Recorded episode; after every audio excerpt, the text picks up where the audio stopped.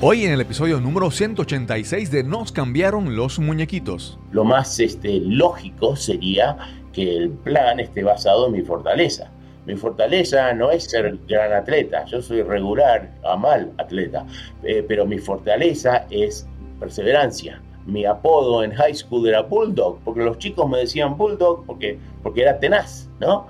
Entonces dije, tengo que encontrar un deporte que sea tan difícil, que, tenga tantas lesiones, tantas quebraduras, que van a haber muchos que se den por vencido. Entonces así mi, mi, mi perseverancia va a resaltar. Mi nombre es Cristóbal Colón y esto es Nos cambiaron los muñequitos. Nos cambiaron los muñequitos. Nos cambiaron los muñequitos. Nos cambiaron los muñequitos. Nos cambiaron los muñequitos. Nos cambiaron los muñequitos.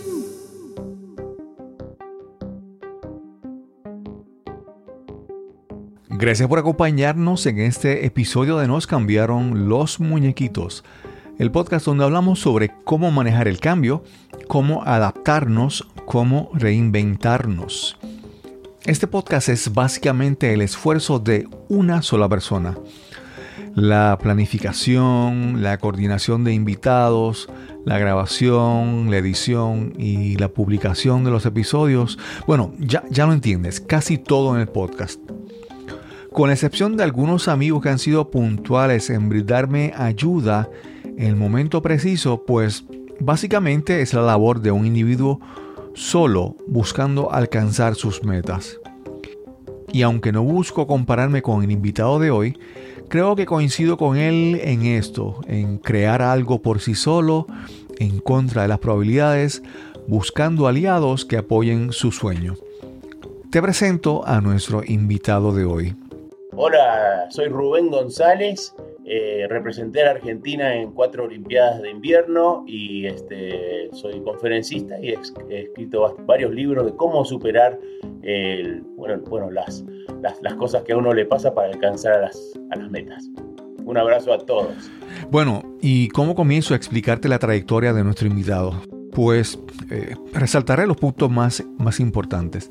Rubén González Participó en cuatro Olimpiadas de invierno en el deporte del luge y lo hizo en cuatro décadas diferentes. Su última participación olímpica fue en los Juegos de Vancouver en 2010 a los 47 años. Es un conferenciante reconocido internacionalmente y ha escrito varios libros. Y varias de las personalidades que lo inspiraron en su inicio han escrito palabras de recomendación en sus libros.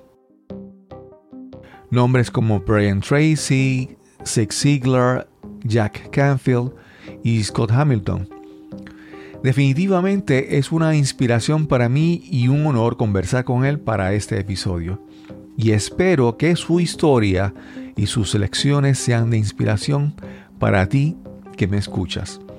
Ese es el episodio número 186 y conversamos con Rubén González, The Luch Man. Este año estamos comenzando este ciclo del 2022 y hay veces que uno hace cosas, eh, no sé cómo explicar, a veces que tú empiezas a, tomar un rumbo de acción y de repente tú ves que todas las cosas se van como que cayendo en su sitio, ¿verdad? Una, de las cosas que me ha pasado eh, comenzando este año es la parte de preguntar, pedir ayuda a personas que, no conozco, ¿verdad? Y, escuchando el libro de este invitado que tenemos hoy, es una de las cosas que él, que él habla mucho. Entonces es que me doy cuenta de que uno va siguiendo como un rumbo, ¿verdad? Que todo está como que sincronizado. Y él habla sobre cómo en algún momento en su vida él, él, dijo, bueno, pues que, que, pierdo con preguntar. Y él llamó y preguntó y ahí comenzó un camino en su vida. Hoy vamos a conversar con Rubén González. ¿Cómo estás, Rubén? Bien, bien, ¿qué tal, Cristóbal? Yo te digo, estoy súper agradecido, estoy súper honrado de poder conversar contigo. Cada vez que veo, leo un poco más sobre ti, cada vez me emociono más de tener la oportunidad de conversar con, por, varias razones. Primero, por las vivencias, tus experiencias, pero también he visto tus presentaciones y tu discurso y eres un orador que, me encanta. Eh, es, eh, vamos a hablar de eso más adelante, pero me, me, me, apasiona, por ejemplo, me encanta cómo tú presentas eh, visual, tú vives, tú revives con tu lenguaje corporal las competencias y tú también utilizas el humor que como conferenciante, obviamente, también eres un conferenciante, digamos, olímpico. Vamos a hablar un poco sobre tu historia. ¿Dónde naciste, Rubén? Nací en la Argentina, en Campana. Campana es un pueblito, bueno, una ciudad, pequeña ciudad, como ahora tienen como 100.000 personas. Eh, cuando nací tendría 50.000, está aquí a unos 70 kilómetros de Buenos Aires y es una refinería de la ESO. Mi viejo era ingeniero químico y entonces eh, ahí vivimos ahí 10 años. Ellos vivieron ahí 10 años, yo hasta los 6. Y, y, luego de eso, por, la, por el trabajo de tu papá, eh, se mudaron a otros sitios, porque sé que de tu trayectoria has vivido en varios sitios, en Venezuela, en Estados Unidos, también todos relacionados por el trabajo de tu papá. Sí, este, bueno, vamos a un poquito más atrás todavía. Mi mamá siempre me, decía, los, los, los, González somos soñadores, estamos dispuestos a, a dejar algo bueno con tal de, de, tener la posibilidad, ¿no? No hay garantía, pero la posibilidad de algo mejor. ¿no? Estamos dispuestos a hacer ese, riesgo. Y me contaba historias de que mis bisabuelos eran este, italianos y eh, del lado de mi mamá, del lado de mi papá eran españoles y franceses. Y cuando las cosas se pusieron feas en, Europa, Argentina y hace más de 100 años, Argentina y Estados Unidos eran los países más, más ricos en ese tiempo. Entonces todos emigraron acá, dejaron todo atrás y se vieron a la Argentina. Y este, mi, nosotros, este, bueno, en 1968 las cosas se estaban poniendo bien feas en Argentina, desaparecidos, inflación, terrorismo. Y entonces mi viejo, aunque no hablaba casi nada de inglés, no sé cómo se la figuró, pero hizo que, se, que lo trasladaran a Estados Unidos. Entonces nos fuimos a Queens, Nueva York, estuvimos ahí dos años, después a Houston por un par de años, después Venezuela, y siempre los saltos eran vinculados al petróleo, ¿no? Ingeniero químico. Y después de vuelta a Houston, la mayoría de mi vida y Houston es un calor de loco. Yo nunca, nunca me gustó el calor y, hace 10 años nos mudamos a Colorado y ahí me encanta Colorado. Estaciones, este, lindas vistas. Yo le digo a todo el mundo, si mis bisabuelos se hubieran ido a Colorado, hubiéramos, hubiéramos estado mucho mejor. qué bien, qué bien. Cuando, cuando te mudas a Estados Unidos, obviamente mencionaste que tu papá no hablaba español, pero no hablaba inglés, pero tú tampoco hablabas inglés. Ese, ese impacto de esa mudanza, de ese movimiento a otra cultura, a otro país, a otro idioma, ¿cómo fue para ti? Bueno, cuando, cuando nos mudamos siempre era con la intención de volver, ¿no? Siempre la idea era, bueno, tres, cinco años, una vez que se mejore la cosa, vamos a volver. Después pasan diez años, bueno, a ver, un par de años más. Ya para high school ya nos dimos cuenta de que no, en los, Argentina es medio como Venezuela, ¿no? Es un país con muchos recursos, pero los gobernantes son todos unos mafiosos que se roban todo, así que no, eso no va a cambiar nunca. Entonces ya nos quedamos. Em, a mí siempre me gustaba la lectura. Yo me tenía todos los libros de, Julio Verne, ¿no? Alrededor del mundo en 80 días, 20.000 leguas de, debajo del mar. Tenía como 10 o 15 de los libros. Entonces eh, mi viejo o mi mamá los compraron en inglés también. y este, contrataron a una maestra que venía y me enseñaba y, leyendo esos libros, ¿no? iba conectando las palabras y de poco aprendí. Pero como yo siempre, como la intención siempre era devolver, yo nunca me americanicé. En casa era, era como un rinconcito argentino, ¿no? Era como casi como si fuera el consulado argentino. las, hablábamos castellano, las, las costumbres. Entonces, eh, siempre era medio, este, no, no, encajaba bien con los demás chicos de la escuela y eso, esa parte fue difícil para mí, especialmente en middle school, ¿no? En los años de... Claro, claro. claro. Mi hermano, perdóname, mi hermano tenía dos años. Tengo un hermano menor, Marcelo. Eh, él tiene tres años menos que yo. Yo vine a los seis, yo tenía seis cuando vine, y él eh, dos años, ¿no? Sí. sí, eh, de, Marcelo te voy a preguntar más adelante porque, porque de Marcelo tú lo tienes enredado en, una serie de cosas también en tus aventuras, pero continúa hablando de Marcelo. No, entonces él se americanizó mucho más, ¿no? Porque como vino los dos años, entonces él no tuvo esos eh, problemas, ¿no? de bullying, tanto como, como, como, sufrí yo. Pero si tuviera que, que, que, hacer la historia de nuevo, no cambiaría nada, porque cuando los, los demás chicos te hacen bullying, ¿no? ¿Cómo, dicen ustedes? En, ¿Así se ha vuelto ya casi universal ese, ese, ese, término. Bueno, te hace más fuerte, ¿no? Te hace más fuerte. Y entonces eso yo creo, esa fortaleza que gané eh, por esos momentos feos, este, me han ayudado el resto de la vida. Sí. Yo, yo pienso que en el caso del bullying aquí en Puerto Rico le sean como que los, pues los abusadores, ¿verdad? De, de, en la niñez. Yo, yo creo que, por lo menos en mi caso, y me parece que en tu caso también, es que el bullying muchas veces surge porque tú eres un niño, un chico, un joven diferente. Y, parte del proceso es como que creo que en manejar la, el bullying es que muchas veces nos convertimos, aprendemos a aceptar esas diferencias, ¿verdad? Y entonces, de hasta cierta manera, pues aprendamos a manejar como somos y aceptarlo, aun cuando a otra gente no le guste, ¿verdad? Eh, en tu caso, tú vienes de Argentina y, tú, obviamente, Argentina, Sudamérica, el, fútbol es lo, es lo principal. Y si tú llegas a Estados Unidos y de repente el fútbol ya no es el fútbol, es el soccer, porque el fútbol ya es el fútbol americano, ¿verdad? Y entonces tú, eh, ¿cómo te adaptas? ¿Cómo, cómo es tu, tu, juventud, tu niñez desde el punto de vista del deporte, de, de, todo eso? Porque obviamente hay un cambio en tu vida y pues más adelante vamos a hablar sobre tu carrera olímpica, pero en, cuando joven, ¿Cómo era tu, relación con el deporte en, la escuela, todo eso? Hace un par de meses eh, me, contrataron para hablar a una cámara eh, de negocios hispana acá en Colorado. Y conocía mucha, mucha gente con, que, habían este, crecido grandes negocios. Y uno estaba muy involucrado en ayudar a los nuevos, a, a los este, latinos que recién vienen a Estados Unidos. Y una cosa que me dijo me, me,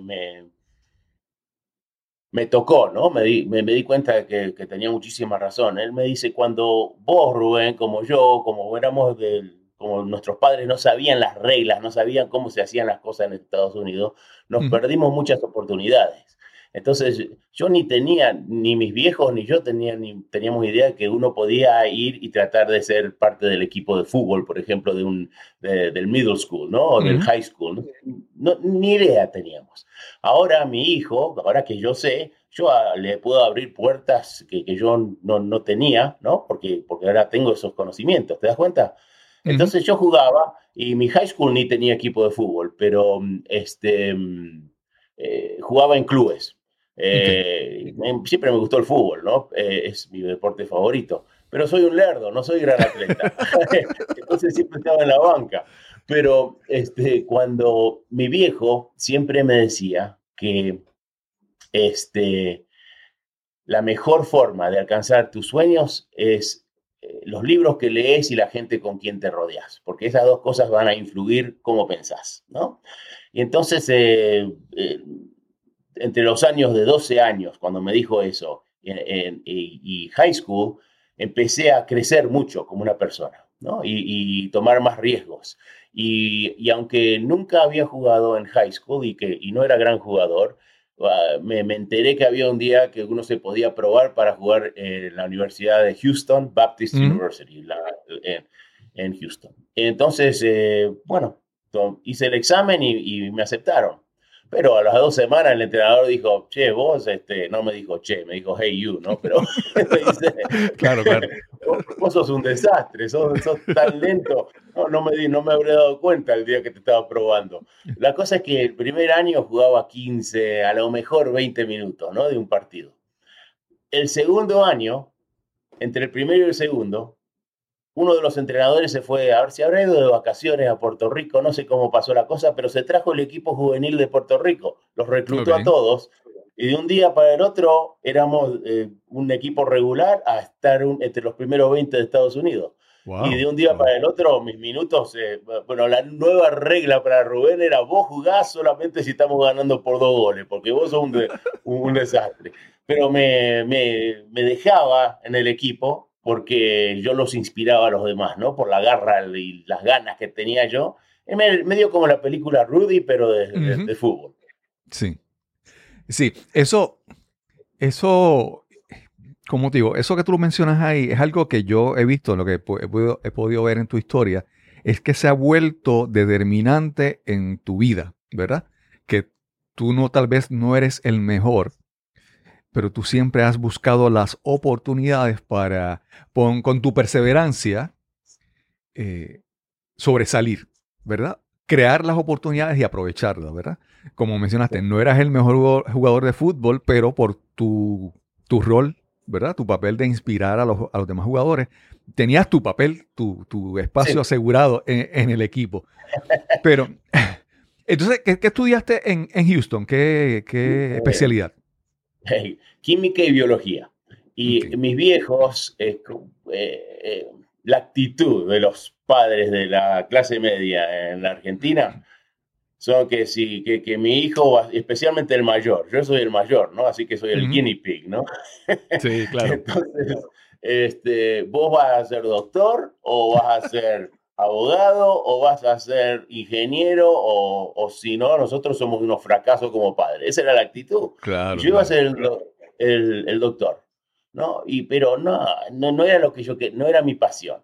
Pero me gustaba un poco la, la bastante, me gustaba este, la ciencia, entonces estudié pre-química, pre, pre, pre-med, ¿no? Pre-médica, para sacarme a mi viejo de encima, para que me dejaran tranquilo.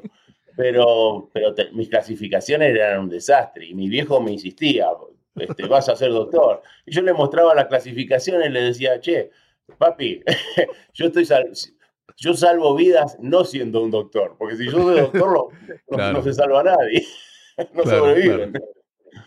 Y, y cuando terminas la universidad, empiezas a trabajar en algo relacionado a eso? ¿Cómo entras a esa, la transición de la universidad al mundo profesional, al mundo laboral, vamos a decirlo así?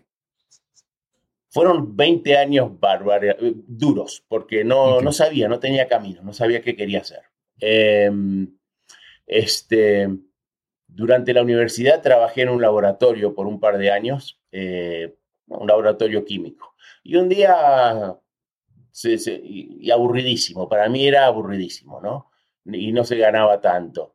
Y, pensé un día, acá estoy trabajando con productos que, que, causan cáncer y ni me estoy divirtiendo, ¿no? Que esto no, no, tiene sentido. Entonces dije, y empecé a ser mesero. Mis padres me querían matar, ¿no? Pero me gustaba ser mesero, porque, porque era como tener tu pequeño negocio, ¿no? Mis cuatro mesas, si yo las cuido, me van a dar linda propina. Si, si necesito más plata, plata, puedo trabajar días extras. Si, si quiero este, eh, tener unos días de vacaciones, le doy mis, mis, mis, horas a, otro. Entonces había flexibilidad, me gustaba mucho. Y, pero, pero y mientras tanto, Marcelo, mi hermano, él siempre sabía que quería ser, era muy, muy buen dibujante, siempre fue, desde que era chiquito. Y él sabía que quería ser arquitecto. Y cada vez que nos reuníamos para, eh, ya cuando habíamos salido de la universidad, y mis viejos estábamos sentados y ellos contentos con Marcelo y, Rubén, ¿cuántos, negocios, cuántos, empleos has tenido vos? Y hacíamos la lista y llegaron como a 20 o 22, ¿no? Porque soy tan independiente, ¿no? De forma de pensar, que, no soy buen empleado, ¿no? Varias veces me han echado. Eh, pero siempre quería, me, me, interesaba la idea de tener mi propio negocio, pero no, no, no lo perseguí, hasta que por casualidad pasó algo que, que, causó que fuera conferencista. Ok. ¿Cómo, verdad? Surge esto, muchas veces es como que esto se vuelve, yo no sé cómo explicarlo, pero muchas veces es como le dicen la fiebre olímpica o se vuelve sueño olímpico o, algo que, que, te, que te pica, un insecto que te pica y despierta algo en ti. ¿Cómo en ti surge ¿verdad? El, el, esa fiebre, ese deseo de ser olímpico, esa meta, ese sueño en ti.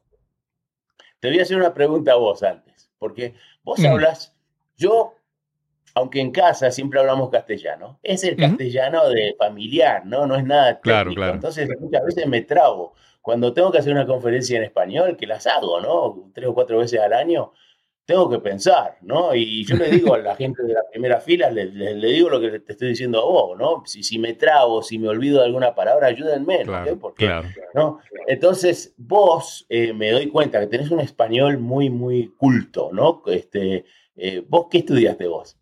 Bueno, yo estudié, eh, pensando, eh, te escuchaba tu historia y pensaba las similitudes. Yo vengo de una familia pobre y en un momento yo estudié ser ingeniero de computadoras, pero lo hice simplemente por el dinero. Pero, o sea, pensando en, en- en tener un buen salario para complacer a mis padres. Pero yo era horrible en la universidad. Yo, una carrera que se supone que fueran cinco años, me tardé, me tardé siete. Pero la diferencia fue ¿En que... serio? de- Yo- sí, sí, sí, sí, así. Y la, bueno, la diferencia es que después que eh, cuando me gradué, pues comencé a trabajar y trabajé como ingeniero 25 años. Y después de, de esos 25 años, hace unos 7 años, ¿verdad? Hace, hace 3 años comencé el podcast, eh, he decidido hacer otras cosas en mi vida. Pero después que, que trabajé y acumulé, digamos, para tener una pensión, ¿verdad? No, no, no, me- no fui tan arriesgado al principio como en el caso tuyo. Esa es básicamente mi historia resumida. Ah, está bien. No, este, bueno, ahora ya, ya me olvidé la, la pregunta que me habías dicho vos. La pregunta es cómo, cómo surge el- ese primer, esa primera chispa olímpica en ti de despertar ese sueño. ¿no? Ah, ok, ok. Y miren, a los que están oy- oyendo esto, lo, lo que acaban de oír es, es muy importante. Cristóbal le llevó siete años, ¿no? Pésimo, pésimo estudiante. A mí, ocho años. Peor, peor todavía. Pero ahora los dos estamos viviendo nuestro sueño, ¿no? Exacto. Eh, yo hace, el año pasado, estaba en un aeropuerto en línea, estaba por, por, por, por subir al avión, a abordar. Había un señor de edad que, que, era, que se veía que tenía muy, no por, por, por el traje que tenía, yo creo que era, un- eh, era un tipo de negocios, ¿no? Y, Ujú. y muy, mucho, este, ¿cómo es? Success, ¿cómo es que se dice? Éxito. Triunfo. ¿no? Había triunfado, éxito. Y le estaba hablando a, a unos pibes, de, pibes de como de 20, 25 años, y él le decía, ustedes no se preocupen, no se preocupen que todavía no saben qué es lo que quieren hacer con su vida. Hasta, tienen hasta, el año- hasta que tengan 40 años. Una vez que tengan 40 años y todavía no saben, empiecen a, a preocuparse. Pero ahora no, ahora es, eh, exploren y, y- y busquen y a ver si encuentran ese sueño y, y- de ahí en adelante la vida va a ser bárbara. Entonces, es, es buen, eh, ¿cómo es? Es, es buen consejo eso. Porque Claro. eh, a los 20 años nadie, no tenés idea, no tenés idea, Sí. no tenés este, experiencia en la vida. La es perdona que, que te, si perdona que te interrumpa un momentito. Para, darte, Sí. Hace unos días yo conversé, esto, esto, esto es una conversación informal, esto es lo más importante, ¿verdad? Que estamos aquí conversando, ¿verdad? Como dos personas que se conocen, es la, el- yo, es la, dinámica, la dinámica que buscamos aquí. Hace unos días yo estuve conversando con, yo quiero desarrollar mi carrera como, como conferenciante, al igual como tú, ¿verdad? Obviamente empiezo mucho más tarde, eso requiere mayor esfuerzo. Y parte de las cosas, estoy trabajando con un grupo de personas y conocí a este señor que él tiene 79 años, él es me- mexicano y vive en Estados Unidos. Y él está a los 79 años construyendo su negocio de cómo él quiere ser conferenciante, ¿verdad? 79 años. Entonces, nuevamente, eso que mencionaste, lo que el Señor dijo que a los 40 años debes saber lo que quieres. Yo creo que ese- esa excusa es no toda la vida. Todavía tú puedes seguir buscando reinventarte y crear lo que tú quieres para tu vida. Nunca es tarde. O sea, nunca es tarde.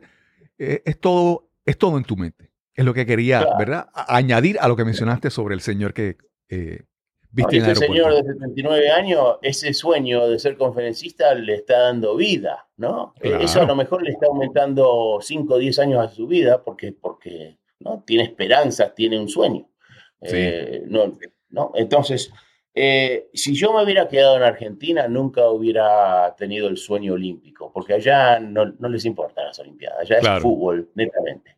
Tanto así que en, en Olimpiadas de invierno a- Argentina nunca ha ganado una medalla, ¿no? Ni una. Si yo me ganara la medalla de oro, ni sería noticia ya, porque no hay pelota de fútbol. Es así. Claro, es claro. así, esa es la realidad. No lo hago por la fama, lo hago porque es algo que, que- que me gusta a mí. Em, este, cuando tenía 10 años, estaba viendo por televisión las Olimpiadas de 1972, de, de- las de Sapporo, Japón. Y estoy viendo a los, a los esquiadores, ¿no? Corriendo. Y Marcelo está sentado al lado mío en el sofá. Y digo, mira, Marcelo, mira esos esquiadores, están volando y mira la gente, se están volviendo locos. Las Olimpiadas, ese va a ser mi sueño, ¿no? Y ahí es cuando, ¿no? Me dio el sueño. Pero era un sueño de hadas, porque por ser un lento y medio gordito, siempre me era el último que, que, escogían para todos los juegos, para todos los deportes. Así que no creía que era posible. Si uno no cree que algo es posible, ¿para qué vas a intentar? ¿no? Es un, solo un loco intentaría algo que cree que es imposible, ¿no? Entonces no hice nada, pero estaba tan fascinado por las Olimpiadas que empecé a leer todo, ¿no? Me, me, volví este, eh, experto sobre las Olimpiadas, me sabía todas las, grandes historias, los cuentos, los, los récords, todo. Y mi viejo, y yo a todo el mundo le decía que iba a ser olímpico, pero no lo creía, ¿no? Pero lo decía igual. Y mi viejo, después de pasar un par de años, se cansó de que yo me la pasara hablando y que no hiciera nada. Y, me dijo, y ahí es cuando me dijo, mira, si, si, lees biografías, me dijo, lee biografías, si lees y estudias las, las historias de gente que hayan alcanzado sus sueños, vas a descubrir ¿no? los secretos. Entonces, él sabía que yo era tan cabeza dura que si él me decía los secretos directamente, los iba a rechazar. Entonces él me dijo, ahí, ahí están, búscalos, ¿no? Muy inteligente como lo hizo. Y, lo que vi constantemente, lo que, y me encantaron las, las desde el primer día me encantaron las, las biografías, porque eran historias de, como las de Julio Verne, ¿no? Eran historias de alguien que estaba persiguiendo el sueño. Y entonces, pero estas eran de verdad. Y entonces dije, bueno, a ver si encuentro una cosa que tengan en común todas estas personas, porque 20 cosas no puedo mejorar, pero una a lo mejor sí. y lo que veía siempre era que eran perseverantes, no se daban por vencidos, eran todos unos cabeza duras. A veces pasaban 20 años, ¿no? Se estaban rompiendo la cabeza tratando de alcanzar el sueño y, si, no se daban por vencido o, lo descubría por sí mismo, ¿no? Por haber tratado tantas cosas distintas, lo descubría. O si no, encontraban a alguien que ya habían hecho, había hecho lo que ellos querían alcanzar y esa persona les, enseñaba el camino. Entonces, a los 12 años de edad tomé una decisión que cambió toda mi vida. Eh, me dije a mí mismo si, si la perseverancia ¿no? es, eh, es la clave, ¿no? no es una garantía, no hay garantías en la vida. Puedes hacer todo bien, pero no, no, no, llegas, ¿no? Pero si la perseverancia por lo menos te, te, mantiene la oportunidad, la oportunidad sigue viviendo, y darse por vencidos, eh, ahí se terminó, es la muerte del sueño, es, es simple, ¿no? De hoy en adelante no me, no me doy por vencido. Y mi mamá siempre me decía cabeza dura, así que dije, bueno, por, por parece que ya tengo algo de perseverancia, lo tengo que desarrollar nomás. Claro, claro. Y eso se lo digo a la, a la gente, ¿no? Cuando estoy haciendo una presentación, yo les digo, este, si, si, tu, si tus viejos te decían cabeza dura cuando, cuando eras chico, tenés lo, que es necesario, ¿no? Claro, claro. Hay, que, hay que enfocarse nomás. Sí, sí. Entonces ahí, ahí, agarró el sueño. Y empecé a leer libros. Y también mi viejo me decía, ¿con quién te vas a rodear? ¿No? Esa gente. Tenés que rodearte con gente que ya ha, hecho, ha hecho grandes cosas. Em, y entonces no con los vagos, con los que se están quejando constantemente, con los que tienen mal, mala actitud, porque ellos tienen el poder de, de robarte el sueño, porque te, te pueden decir, vos, ¿quién, quién te cree que, que sos vos? ¿Vos vas a ser olímpico? ¿Estás loco? ¿no? Y te, te, lo crees, te, dan esa duda y ahí se terminó el sueño. Entonces eh, me di cuenta de a poquito que la gente, los, los triunfadores, piensan distinto, se hacen distintas preguntas a sí mismos, ¿no? Eh, se, preguntan cosas como, eh, ¿por qué no puedo yo? ¿Por qué no? ¿No? ¿Por qué no puedo ahora? ¿No? ¿Y por qué? ¿Por qué no? Y entonces, si te haces esas preguntas, a nivel subconsciente, el subconsciente empieza a buscar, buscar una forma de, llegar. Y te despertás a la mitad de la noche con unas ideas bárbaras, ¿no? Y tenés que tener tenés que estar listo para anotar, tenés que tener esto al lado de la, de la cama, si no, no vas a volver a dormir. No vas a anotar la idea y te vas a dormir. Pero la cosa es que hay que, y otra cosa es, los triunfadores piensan en lo que quieren que pase. Los, La gente que no triunfa piensan en lo que no quieren que pase. Entonces la clave es lo que pensás, probablemente va a pasar. Entonces, constante, eh, eh, cuando, cuando visualizamos un, descenso de luz, ¿no? de, de, este, y Fórmula 1 hace lo mismo. ¿no? Estás visualizando qué es lo que voy a hacer en cada sección de cada curva para tener mejor tiempo. ¿no? Y, eso lo visualizas constantemente para que, para, que se vuelva reflejo, ¿no? porque esa velocidad es un reflejo. Em, antes de, la, de cada descenso, eh, cada, run, hacemos como 10 visualizaciones. ¿no? Y, cada, y sea run de, sea descenso de carrera o descenso de práctica. Pero en el hotel también hacemos, le decimos escape routes, ¿no? Rutas de escape. ¿Qué voy a hacer si entro demasiado tarde a la curva 1? ¿Qué voy a, ¿Cómo lo voy a arreglar? ¿Qué voy a hacer si entro demasiado temprano a la curva 1? ¿Qué voy a hacer si le pego a la pared de la sur, izquierda, o de la derecha? Entonces, ¿sabes cómo vas a arreglar ¿no? Eh, los, los, problemas? Entonces, si, si sabes que podés arreglar cualquier cosa que te pueda pasar en la pista, pista eso te da confianza. Pero antes del, del, del run tenés que pensar en exactamente el, el, mejor resultado, ¿no? Sí. ¿Te das cuenta? Sí. Me adelanté un poco, pero... No, no te preocupes, eso, eso es parte de... Yo te quería mencionar que algo que, que, que no es que tú lo dices, es que mucha gente, como mencionaste, la gente exitosa, busca ejemplo en las biografías de otras personas. Entonces quería hablarte de que hay, cuando tú mencionas que las personas están buscando qué tengo que hacer para tener éxito, y cuando tú lees las biografías, tú, tú puedes ver biografías incluso de personas que en gran adversidad, en grandes problemas, en, tú mencionas en tu libro a, Víctor Frankl, o podemos hablar eh, de Nelson Mandela.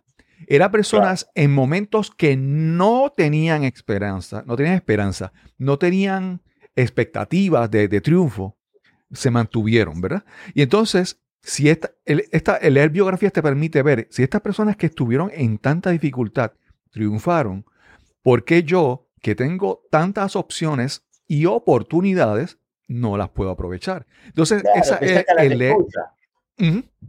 Entonces, Rubén, ya hablamos, entramos un poco ahí en la parte del, del, luge, ¿verdad? Okay. Eh, lo, pronuncié bien. de la biografía. Sí, luge, está bien. Es una palabra francesa que quiere decir sled, quiere decir trineo. Y, eh, la luz, la luz. La cosa es que las biografías, este es un tip, ¿no? Para los, para, los que estén viendo esto. Si no les gusta la lectura, o si les aunque les guste, pero no tienen tiempo. Yo, y, esto lo hice la semana pas esta semana, eh, de casualidad, yo me voy a la sección de chicos de la, de, la biblioteca, y yo casi todos los días voy a la biblioteca, todos me conocen ahí. Y encontré unos, uno de de Edison, uno de Lindbergh y uno de, ¿cuál era el otro? El, primer astronauta que, fue a la Luna, no me acuerdo. Armstrong, Armstrong. ¿no? Sí, pero unos libros de chicos, ¿no? Que son de, entonces es una es la biografía, pero así, rápida, ¿no? Entonces los leo y si realmente me interesa uno de esos, ah, entonces sí voy a leer la, la grandota. Pero ahí veo, tengo las lecciones rápido. en una hora me, me leo tres biografías. Sí, sí. Y otra, otra cosa que a mí me funciona, que es, por ejemplo, los audiolibros. Aquí tengo tu, tu audiolibro, ah. que yo, si estoy en el tráfico o estoy haciendo otra cosa, pongo eh, eh, el audiolibro y lo escucho, ¿verdad? Es una alternativa. La cosa es tratar de maximizar el, beneficio de aprender, ¿verdad? De, enriquecer nuestras vidas. Sí, pero sí, sí si, la, si pones la radio es entretenimiento, no aprendes nada. Y peor, mm. eh, casi seguro vas a, eh, es tan negativa la televisión ¿no? que, eso te, va a perjudicar. Pero si pones un audiolibro como haces vos, entonces transformaste tu auto en una universidad de triunfo. ¿Qué te parece? Y ni tenés que pagar. Sí, sí, sí. No, y, y asumo que en tanto yo, tú como yo, nuestra generación, antes, por ejemplo, antes hacíamos esto, teníamos que poner un audiocassette en el auto o, o, teníamos que buscar un CD, un disco compacto, pero ahora con la tecnología de que tú lo descargas instantáneamente. y es, increíble. Yo, yo puedo ahora, ah, quiero ver una, una, charla que dio Rubén y puedo buscar en YouTube y encontrar un video y verlo ahí en persona presentando sus ideas. Eh, tenemos acceso increíble, increíble. No, yo entre mis 20, 20 este, empleos fui vendedor de copiadoras por un par de años. Ahí aprendí mucho, aprendí mucho de la venta. Y en ese tiempo era, eh, era, la época de los cassettes. Y yo tenía cassettes de Brian Tracy, de todos los, los grandes, ¿no? Eh, pero por todos lados de mi auto. Estaba manejando y estaban los, los, los caseros iba pisando. Me, a, pisando millonarios me pasaba yo. Pero ahí aprendí mucho. Aprendí muchísimo. Claro, claro. y, y, eso de, lo, de, la, de las personas que escuchaba, eso vamos a entrar más adelante porque todas esas personas que tú escuchabas en algún momento, tú buscas tu libro y son personas que dieron recomendaciones, que te dieron el endorsement, personas que hablaron bien sobre ti. Y entonces es como que para, eso lo hablaremos, veremos más adelante, cómo, cómo tú... Bueno, está bien. Sí, sí, pero vamos a regresar a la parte Creo que de... Vamos de- a tener que hacer tres entrevistas, pero no me importa, porque la estoy pasando lindo. Sí, seguimos, seguimos con el sueño olímpico, ¿verdad? Eh, todavía, a las veces lo que me has contestado hasta ahora es como que sí, un sueño, pero ¿cuándo decidiste de hacer un paso más eh, concreto en transformar ese sueño en una meta, en una realidad? Aunque no lo creas, soy, soy eh, muy, muy introvertido. ¿no? Ok. Yo sí voy a, hasta cuando voy a, a misa, a la iglesia, ¿no? que, que tengo gente que me, que me conocen, me, me cuesta acercarme a una persona y, y empezar la, la conversación. Pero cuando ellos se acercan o se acercan a un extraño y empezamos a charlar, ahí eh, ya, es, ya es más fácil para mí, ¿no? Claro. Eh, y si hablo, si estoy hablando de cómo superarse o, o de las Olimpiadas, es como si Clark Kent se vuelve en Superman, ¿no? Eh, y, y por eso muchas veces, siempre que, que- que alguien, algún amigo eh, me, me viene a ver a una conferencia y es la primera vez que ve, se les cae la, la- la- la boca, porque es otra persona. Dice, ¿qué le pasó a ese? ¿No? Pero es así. La cosa es que eh, estoy jugando al fútbol, o más que todo sentado viendo a mis compañeros jugar en la universidad. Y en 1984, yo tenía 21 años, estoy en la banca, ¿eh? jugando 5 minutos a lo sumo, a lo, a lo máximo, yo diría. Ujú. Vienen las Olimpiadas de Sarajevo de 1984 y las estoy viendo por televisión. Y veo a un patinador eh, artístico americano que se llama Scott Hamilton. Scott Hamilton. Ujú. En Estados Unidos decir Scott Hamilton es como decir este, Maradona en, en Argentina. Es un hombre que todos, todos lo conocen, ¿no? Eh, y este peticito, yo creo que medía 5 pies, una pulgada, 110 libras máximo, ¿eh? Fue- pero flaquito, y se gana la medalla de oro. Cuando lo vi, me dio, me dio este, esperanza. Yo me dije a mí mismo, si ese puede ganar, yo por lo menos puedo competir. ¿No? Ok. Y ahí es por la primera, la primera vez en mi vida que creí que era posible. ¿no? Pero si yo no hubiera, no, no hubiera estado, no, no hubiera, no hubiera leído todos esos cientos de libros ¿no? en los últimos 10 años, no hubiera crecido a llegar a ese nivel que estaba listo a punto de que si, que, que si ves a un Scott Hamilton, no va a ser solo entretenimiento, va a ser esperanza. ¿Te das cuenta? Eh, era un- había crecido como una persona. Entonces, eh, ahí dije, sí, ese, si ese gana, yo puedo competir. Entonces me fui a la biblioteca y me busqué un libro grande de las Olimpiadas, ¿no? Y primero empecé a mirar la lista de todos los, los deportes eh, de verano. Y en cinco minutos me di cuenta hay que ser un superhombre para, para competir Claro. en esto. Usain Bolt, no, hay, hay que ser imposible. Y ahí me deprimí un poco. Y después empiezo a ver la, la lista de los deportes de invierno y la, qué sé yo, la parte analítica de mi, de mi cerebro se despertó y me dije a mí mismo, si yo estoy por plantear un plan por los, cuatro, por los próximos cuatro años, ¿no? Lo más, lo más este, lógico sería que el plan esté basado en mi fortaleza. Mi fortaleza no es ser gran atleta, yo soy regular a mal atleta, eh, pero mi fortaleza es perseverancia. Mi apodo en high school era Bulldog, porque los chicos me decían Bulldog porque, porque era tenaz, ¿no? Entonces dije, tengo que encontrar un deporte que sea tan difícil, que, que tenga tantas lesiones, tantas quebraduras, que van a haber muchos que se den por vencido. Entonces así mi, forta- mi, mi perseverancia va a resaltar. Entonces eh, busqué, primero busqué salto de esquí.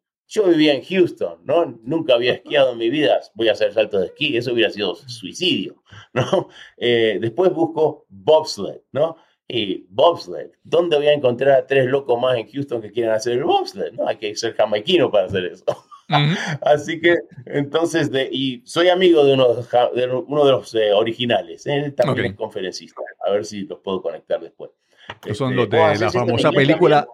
La famosa, la historia que se salió en la película de Cool Runnings, del, del equipo de bobsled de Jamaica. Sí, Jamaica bajo cero. Em, y él es uno de los originales. Es muy, muy, muy, muy, muy buenos cuentos hace. Eh, la cosa es que, bueno, bobsled fuera. Y quedaba Luge.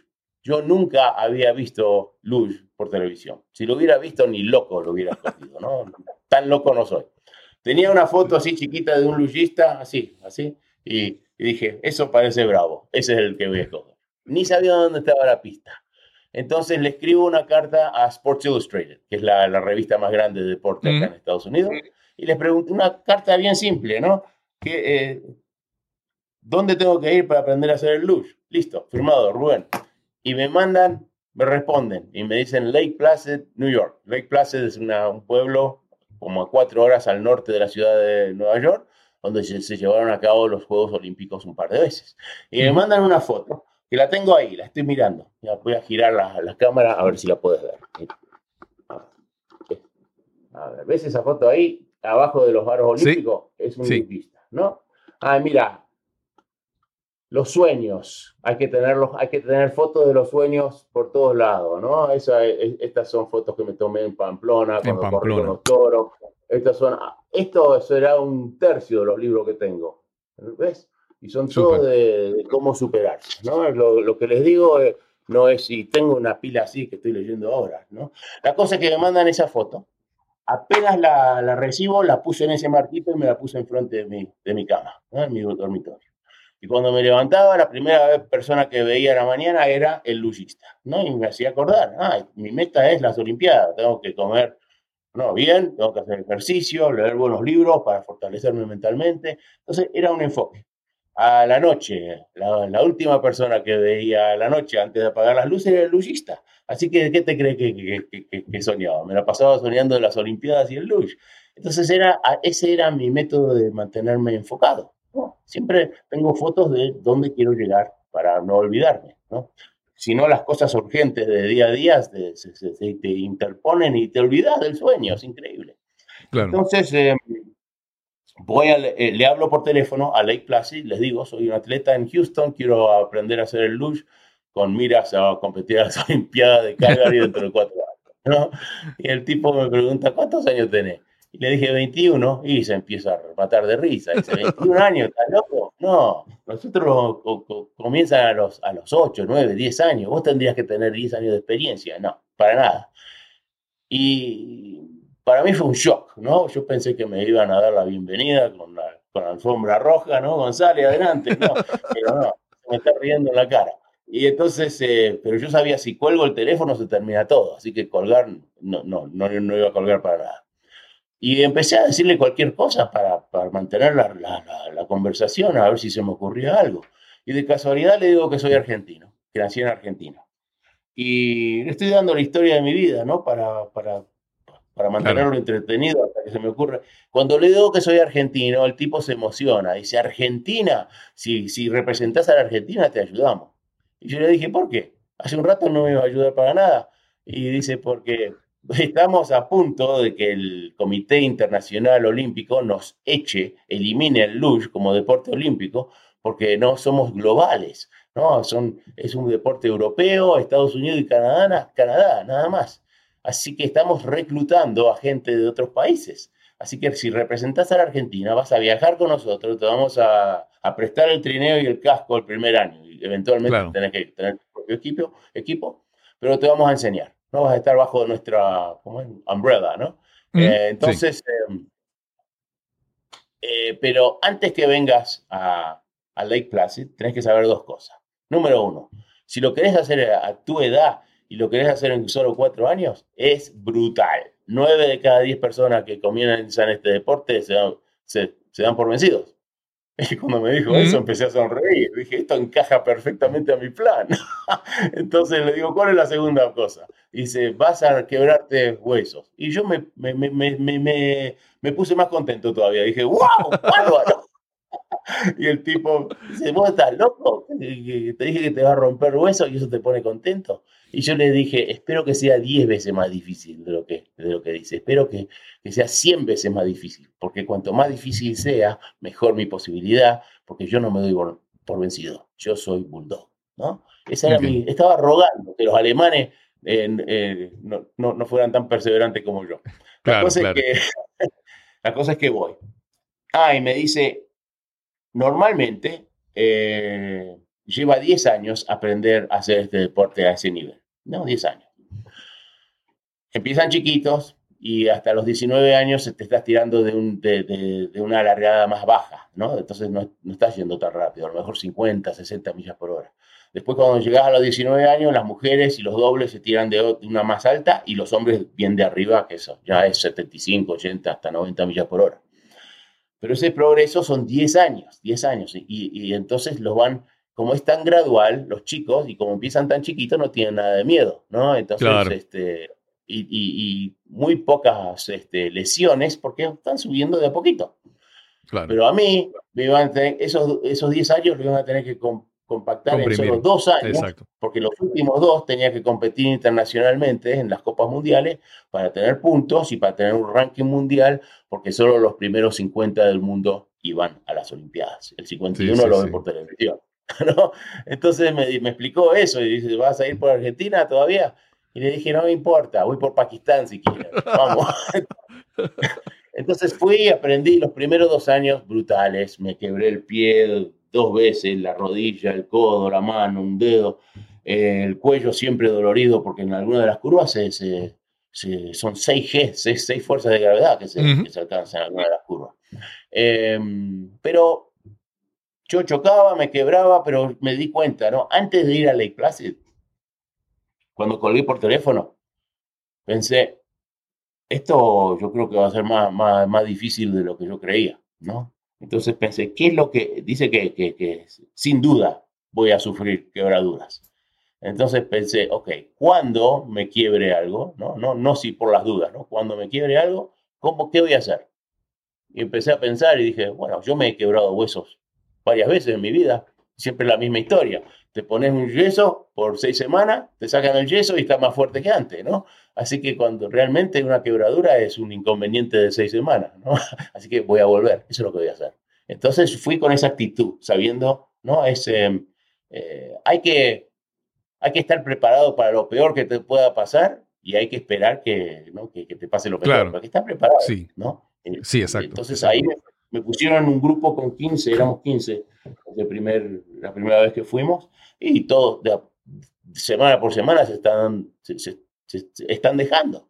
¿no? De esos 15 el primer año yo era el único que quedó. Y todos tenían excusas, ¿no? Ah, es muy caro, hoy es muy lejos, hace mucho frío, extraño a mi familia, no me gusta el lujo. A mí tampoco me gustaba, lo odiaba. Los primeros, los primeros 25 años white knuckle, ¿no? O sea que white knuckle quiere decir cuando tenés las manos así, cuando estás volando en un avión, que tenés los, nudillos blancos, quiere decir que estás muerto de, miedo, ¿no? Bueno, por 25 años mis nudillos estaban así de blanco, del terror que tenía. Y después un, un, entrenador que, que sabía, entendía cómo funciona la, la, mente, me enseñó en un día cómo darme, cómo, cómo dejar de tener miedo. Y ahí este, cambió todo.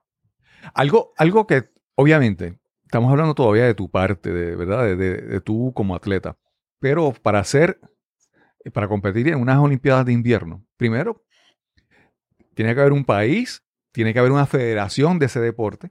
Y en tu caso, y tiene que haber un coach y un equipo técnico que te apoya. En tu caso, hasta lo que, hasta lo que me has dicho eras tú que querías hacerlo, pero no. y, lo que me dijiste que en, en Argentina no había ni siquiera posiblemente tú tuviste que no tan solo convencerte tú de tu sueño, tuviste que convencer a otras personas de este sueño tuyo. Háblanos sobre esa, esa parte. Yo podría ser el mejor lujista del mundo, podría ser el Messi de lujo, ¿no?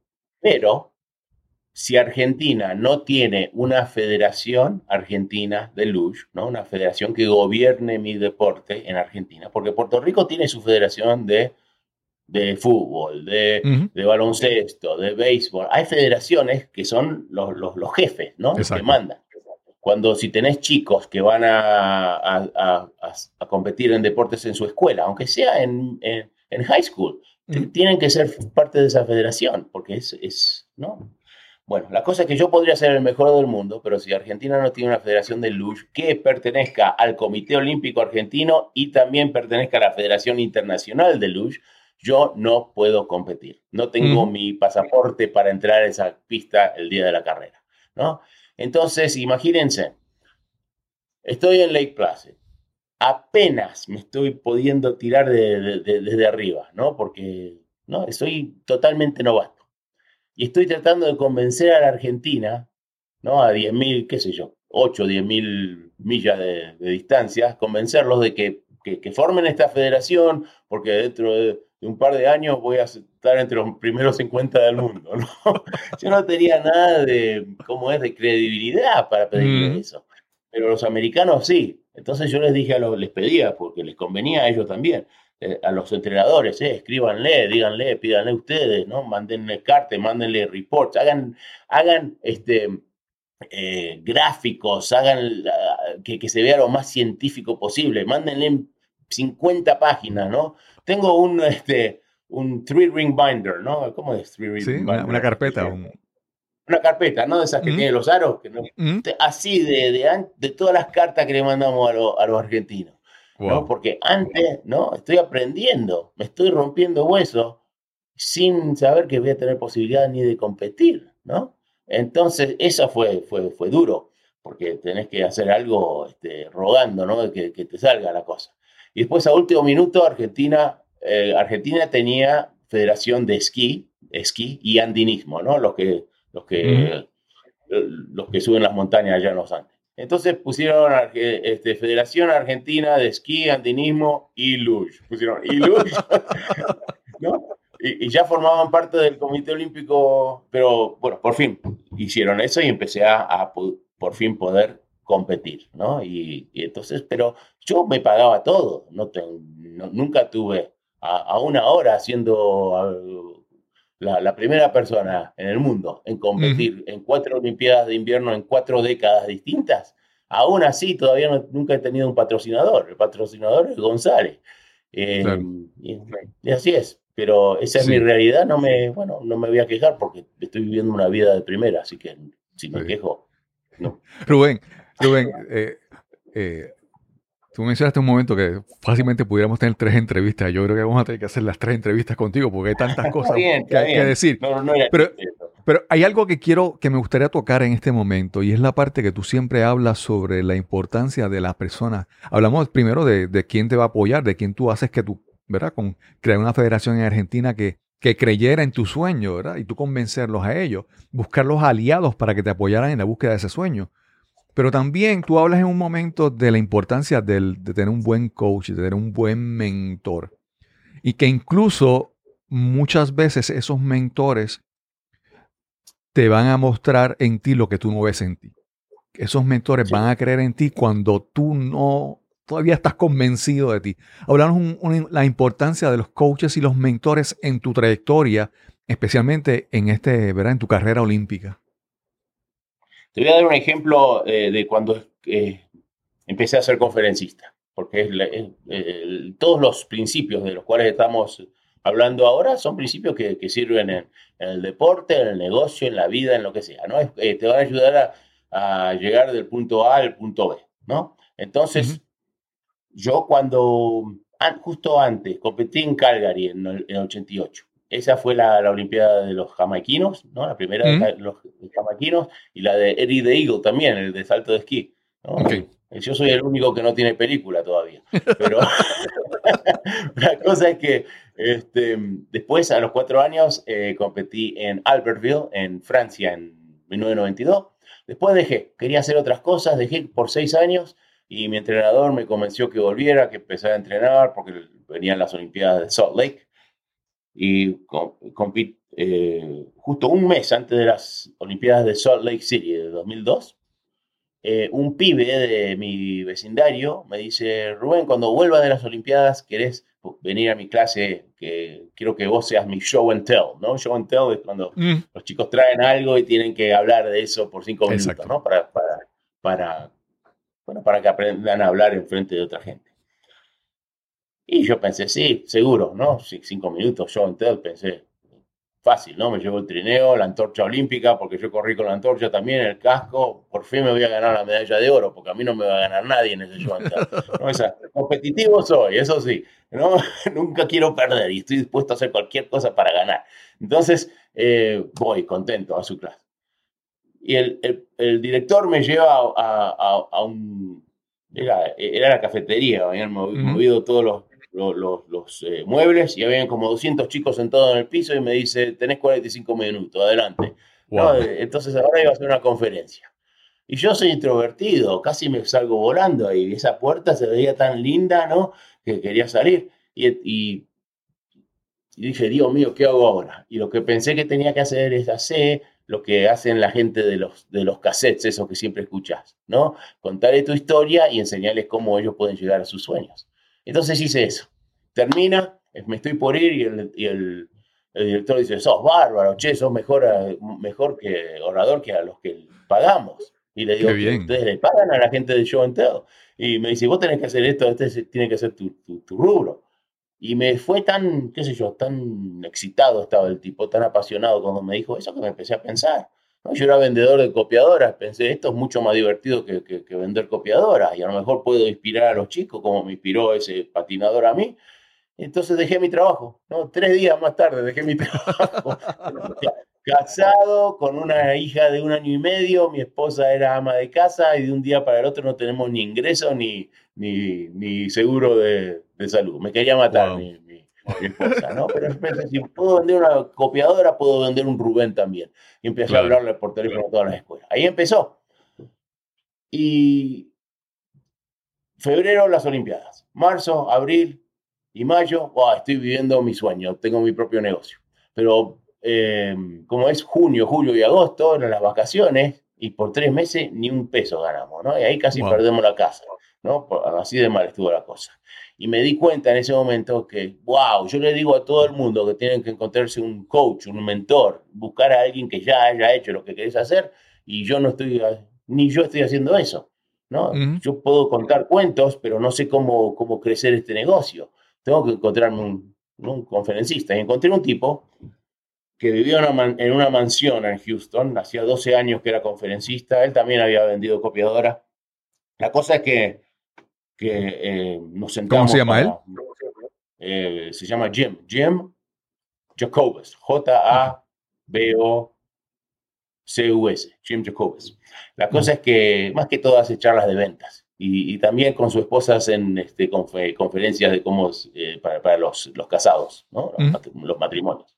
La cosa es que nos sentamos y dice, tenés una hora conmigo, si, si, si sos, este, ¿no? Traete una, un, ¿no? un, cuaderno con todas tus preguntas, al final de la hora te voy a dar homework, ¿no? Te, voy a dar algo que que tenés que hacer, ¿no? Vamos a ver una vez por mes. Si alguna vez nos, nos reunimos y, y no has hecho los deberes de la semana del mes pasado, se terminó, porque yo quiero gente de acción, no quiero, ¿no? Y eso es lo que quiere un mentor, quiere alguien que, que, que realmente va a tomar acción, ¿no? Entonces, la primera cosa que me dice es, no me importa si sos 10 veces olímpico, si no escribís un libro, no podés, no podés hacer este negocio, porque el, el que escribe el libro es el autor, es el que sabe, ¿no? La gente, la gente piensa que este tiene que ser el experto, ¿no? Le da Claro. mucha, mucha fuerza, ¿no? Y yo le dije, yo no puedo escribir un libro, yo tenía unas clasificaciones pésimas, eh, en- sacaba C en inglés, Sí, bueno, cuando sacaba una C mis viejos celebraban, y se ríe y dice, vos tenés una historia bárbara, vos escribíla, escribísela, escribíla como si le estuvieras escribiendo una, una carta a tu mejor amigo, ¿no? Con ese, esa clase de, de lenguaje, ¿no? Simple. Y después, una vez que la tengas escrita, se la damos a unos estudiantes que hayan sacado A en inglés y ellos te, te arreglan la gramática. Eso es fácil.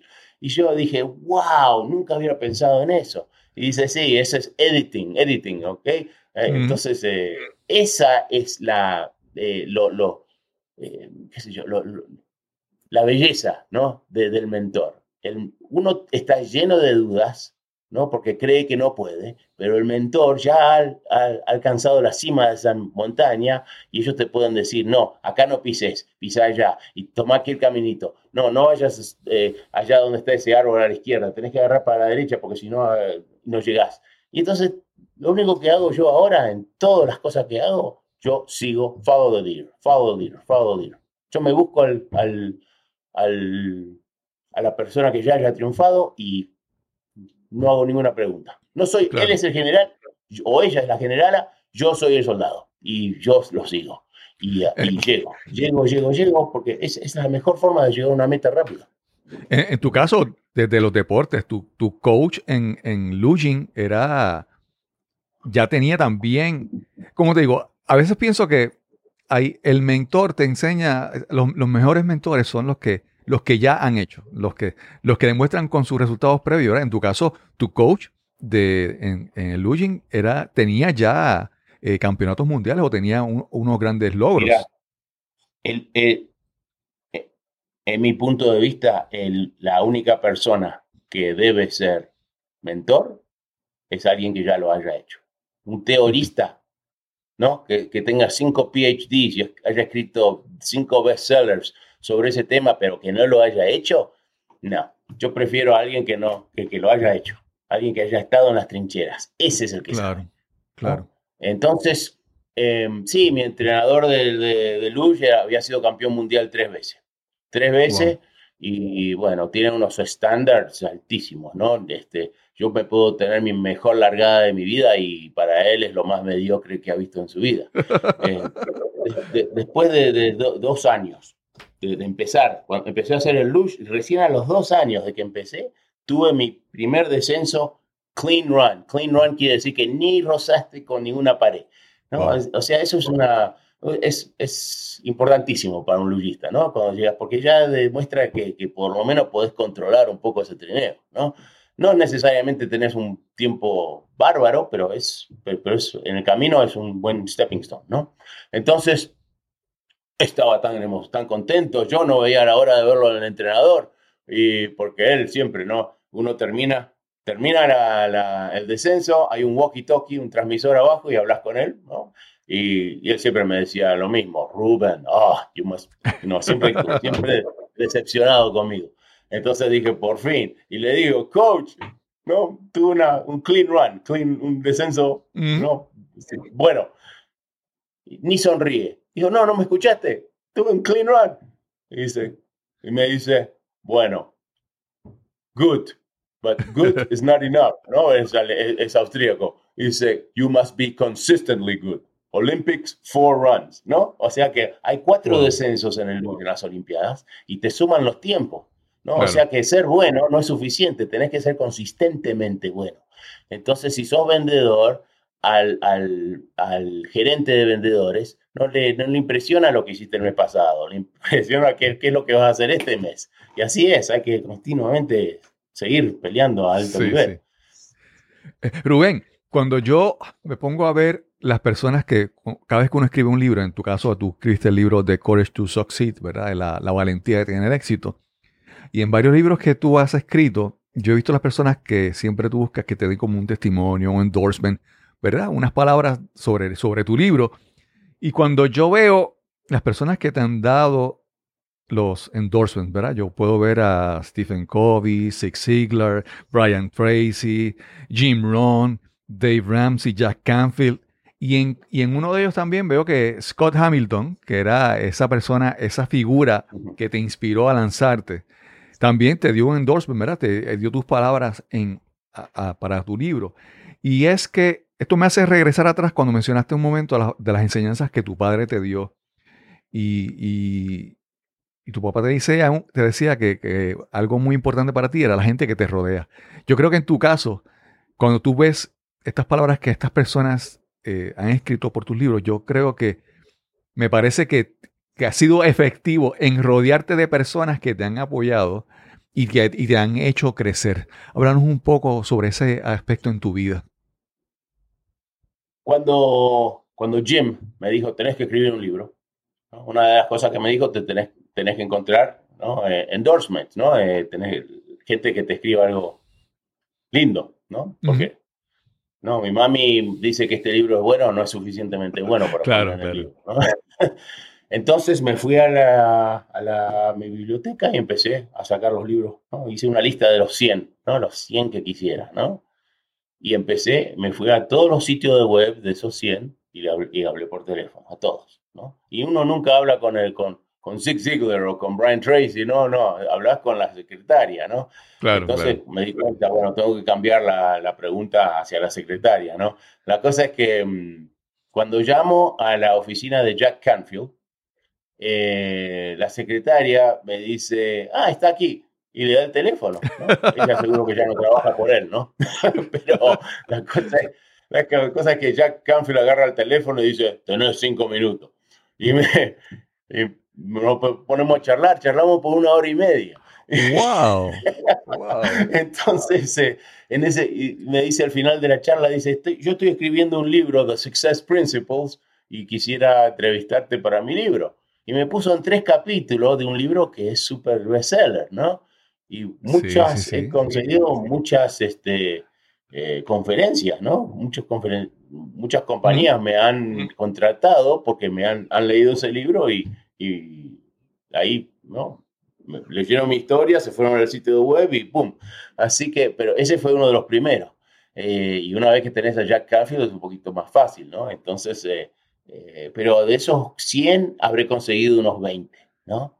Y entonces una persona negativa te diría, ay, pero tuviste 80% de, de, de- no, de, De éxito, no, sí. No, tuve 20%, 20% de éxito es para mí es eh, 20.000% de éxito, porque Claro, esos nombres claro. son fuertísimos. Entonces hay que hacer, hay que, hay que tirarse el lance, ¿no? Eh, ¿Ustedes dicen eso, tirarse el lance? Sí, hay que lanzarse, dicen, sí, hay que tirarse. Sí, hay que tirarse, ¿no? Hay que, hay- no, no se pierde nada, no se pierde nada. Y cuando vos me mandaste ese email, vos me mandaste un email que, que decía, este, tengo un podcast acá en Puerto Rico, este, me, me encanta tu libro, y este, pero, pero es muy nuevo, no sé si tenés tiempo para algo eh, así, ¿no? Y, Mm, y yo fui a tu sitio y vi que yo tenía, ya habías hecho 180 capítulos, así que tan nuevo no sos. Y escuché partes, no escuché todo porque primero no Claro. estoy ocupado, pero escuché porque quería ver y me di cuenta, no, es, eh, esto es buena calidad, ¿no? Así que, claro, y a mí eh, también me ayudaban, ¿no? Cuando, si me- ellos me ayudan a mí, yo también puedo ayudar, ¿no? Así que, y ahora me hice un amigo nuevo, así que, que sí, sí, sí. muy, muy bárbaro fue esto. Claro. Eh, Rubén, yo primero hay tantas preguntas que se han quedado sin contestar, sin, sin hacer. Yo me encantaría que tú regresaras, ¿verdad? Eh, a, a este, a este podcast en algún momento después, porque hay mucho, sé que hay muchas cosas que, ¿verdad? Que, que son, que vale la pena eh, tocar y tienes tanta información y tanto conocimiento que compartir que nuevamente, como no es, no es, no es experiencia teórica, es, es vivida, ¿verdad? Es enfrentar los miedos, enfrentar los miedos cuando tu vida está en riesgo en una carrera con el luch y todas esas cosas. Me encantaría que, que regresaras en otra ocasión para poder conversar y, y agradezco, agradezco la, la, la oportunidad de poder conversar contigo. Eh, como te Seguro. mencioné, eh, el, el libro, ¿dónde te pueden conseguir las personas? ¿En qué, ¿Cuál es tu página web? Ahí pueden encontrar tu libro. Háblanos dónde, dónde te pueden conseguir. A los libros en Amazon mejor porque eso es lo más simple, especialmente. eh, y si quieren ver algunos videos míos eh, en castellano, fuegoolímpico.com. Fuegoolímpico.com es mi sitio en español, Fuego Olímpico. Y el sitio en inglés es thelugeman.com. ¿no? Sí. The, the- the- the Iceman, ya se, ya se había agarrado, agarrado otro. Rubén, realmente nuevamente estoy, estoy como te mencioné, agradecido de que hayas accedido a conversar conmigo nuevamente. Cuando he escuchado el libro, eh, lo que tú dices es lo que he hecho para poder conversar contigo. Es que, es que en un momento me digo, bueno, pues, pues o sea, yo entré a un Speakers Bureau en internet y encontré a este señor que habla español con una historia espectacular. Yo dije, pues, ¿por qué no? Déjame, déjame escribirle, déjame intentarlo.